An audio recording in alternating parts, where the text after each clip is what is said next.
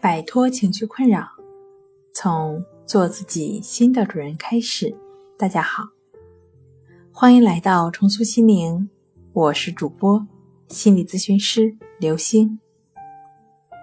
今天要分享的作品是强迫症怎么样才能不依赖药物？想要了解我们更多、更丰富的作品，可以关注我们的微信公众账号。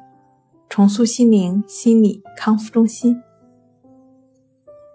药物并不是病友的敌人，我们是因为有了困扰，才去接受治疗。当然了，药物呢是治疗的方式一种，而治疗的目的就是为了获得高品质的生活，而不是为了吃药。当然，有些病友的强迫症状并不严重，可以不用药物来调整。那需要病友跟医生一起来判断这个尺度。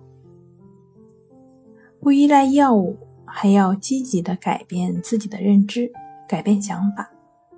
因为心理疾病的产生多半是和每个人的认知不同有关，认知决定了每个人的情绪行为。改变认知，改变对事物的认知方式。才能有可能真正的去面对强迫症和强迫症状，不言放弃，建立乐观向上的精神，勇敢的面对。那对于强迫症朋友的话呢？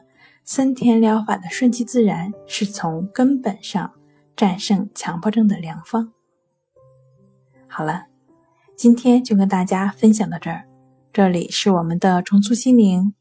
如果你有什么情绪方面的困扰，都可以在微信平台添加幺三六九三零幺七七五零，幺三六九三零幺七七五零，即可与专业的咨询师对话。